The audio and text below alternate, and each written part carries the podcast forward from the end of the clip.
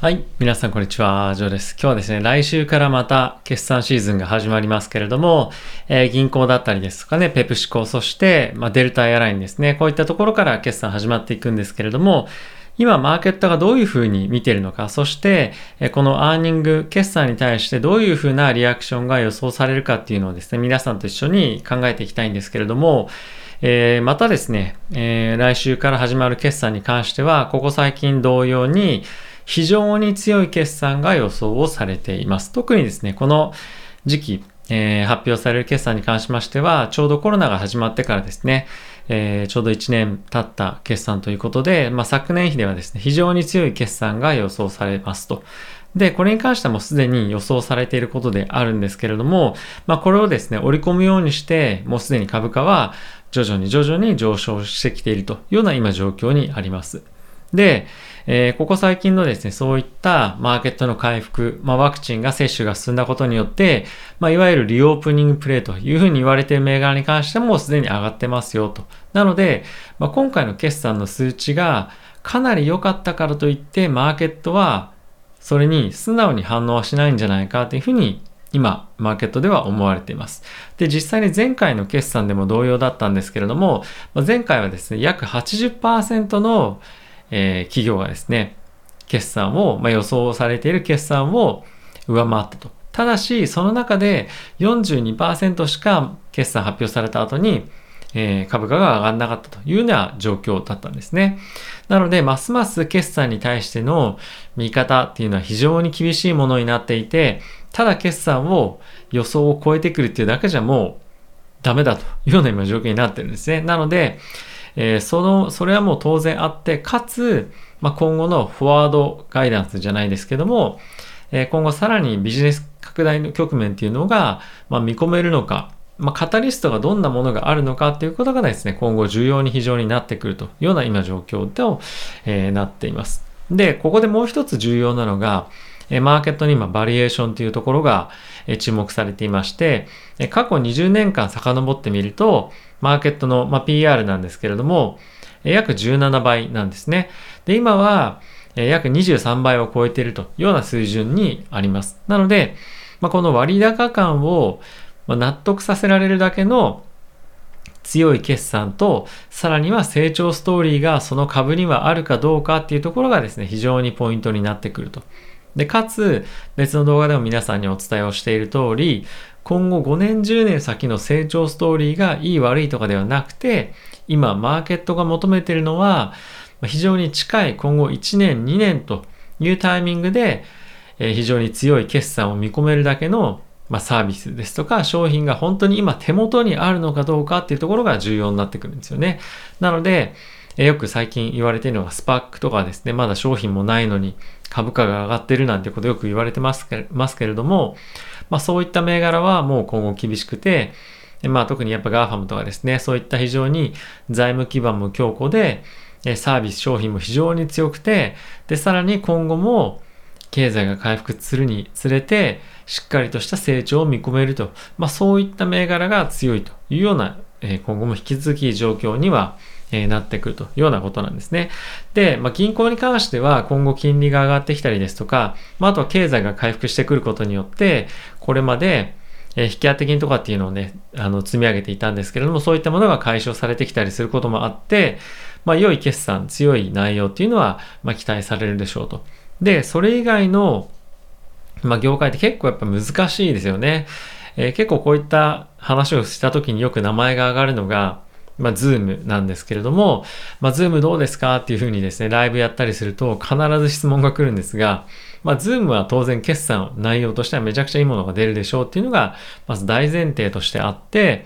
ただし、今後成長ストーリーとして何かあるかっていうと、まあ今本当に目に見えて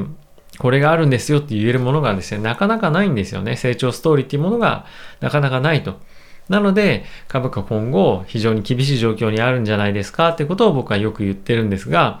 まあ、おそらく、まあ、これズームだけではなくて、まあ、同じようなストーリーをですね、えー、まだストーリーというか悩みを抱えている企業っていうのは他にもたくさんあると思います。なので、まあそういった銘柄に関してはできるだけ避けてですね、今後、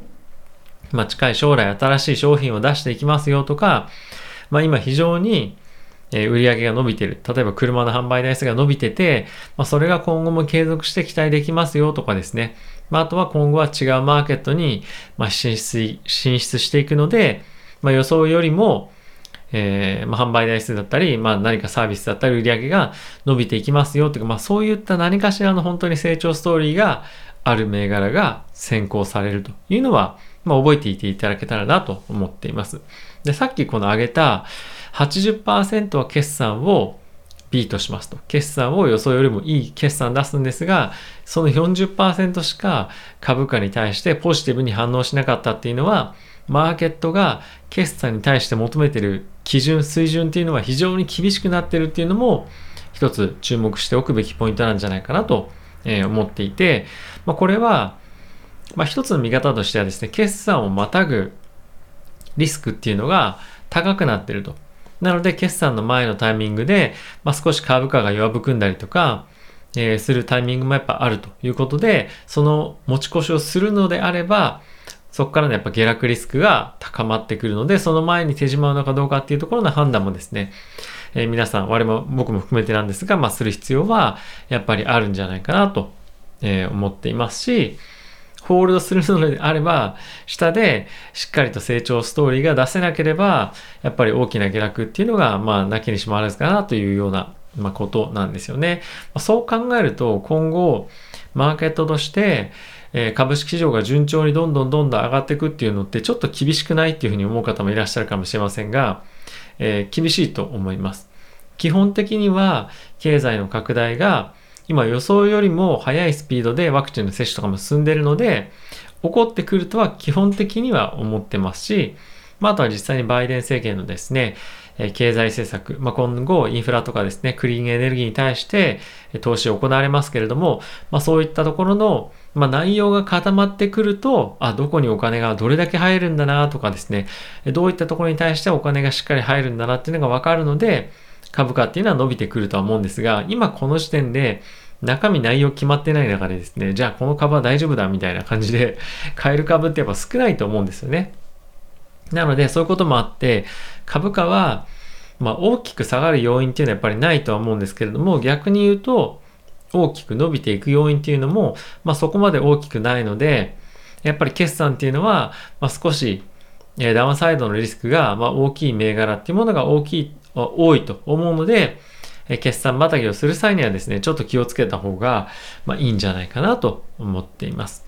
まあ、基本的には今年来年っていうのはですね、経済が回復していく中で、決算も改善していくというところがあるので、まあ、基本的には成長をしっかりとするというストーリーのもと、株価は今年来年堅調なんじゃないかっていう見通しが、まず強いというのがメインストーリーで、僕もそう思います。ただし、決算に対しての見方が非常に厳しくなっているので、銘柄によっては、この決算をまたぐことでリスクがかなり高いっていう銘柄ももっともっと増えてくると思いますし、あとはやっぱりバリエーションという観点でさっき申し上げた通り、ま、過去20年振り返ると、約17倍ですね。で、今の時点で23倍。なので、まあ、これがですね、え、成長力っていうのが、まあ、企業の成長力が落ちてくると、まあ、PR がどんどんどんどん高くなってしまうような状況に陥る可能性があるので、まあ、買いづらくなってくる銘柄っていうのも、まあ、時間が経つにつれて出てくると思うんですよね。そうすると、どんどんどんどんやっぱ脱落者っていうのが出てくると思うので、どっかのタイミングで、あ、ちょっともうマーケット割高だなっていうのが、まあ、来る可能性はちょっと覚悟しておいた方がいいですよね。まあまあ、今すぐ来るとかじゃないですよ。あの、来年とか今年の後半で、そういった銘柄も出てくると思いますし、徐々にそういった銘柄の割合が上がってくる可能性があるというのは、まあ頭のリスク、頭の片隅にリスクとして置いていただけたらなと思っています。えー、決算シーズン毎回毎回ですね、非常に、まあ、決算ガチャやったりとかですね、そういった方もいらっしゃると思うので、まあ、ちょっとイベント的に、えー、盛り上がるタイミングではあるとは思うんですが、まあ、これまで以上に、えー、決算のリスク高まってますよというところと、決算自体は非常に大きい、いいものが出てきます。ただし、注目するのは、今期の発表される決算を、えー、ビートしてるか、あのー、予想よりもいいかどうかじゃなくて、まあ、今後の成長性をどういったところから読み取れるのか、もしくは企業がどういったところに今投資をしているのかとかですね、そういう成長ストーリー及び、えー、来期の予想とか、まあ、今年の予想ですね、通期の、まあ、そういったところでどういったところに成長が出せるんだよっていう会社が言っていて、えー、それがマーケットの期待以上のものを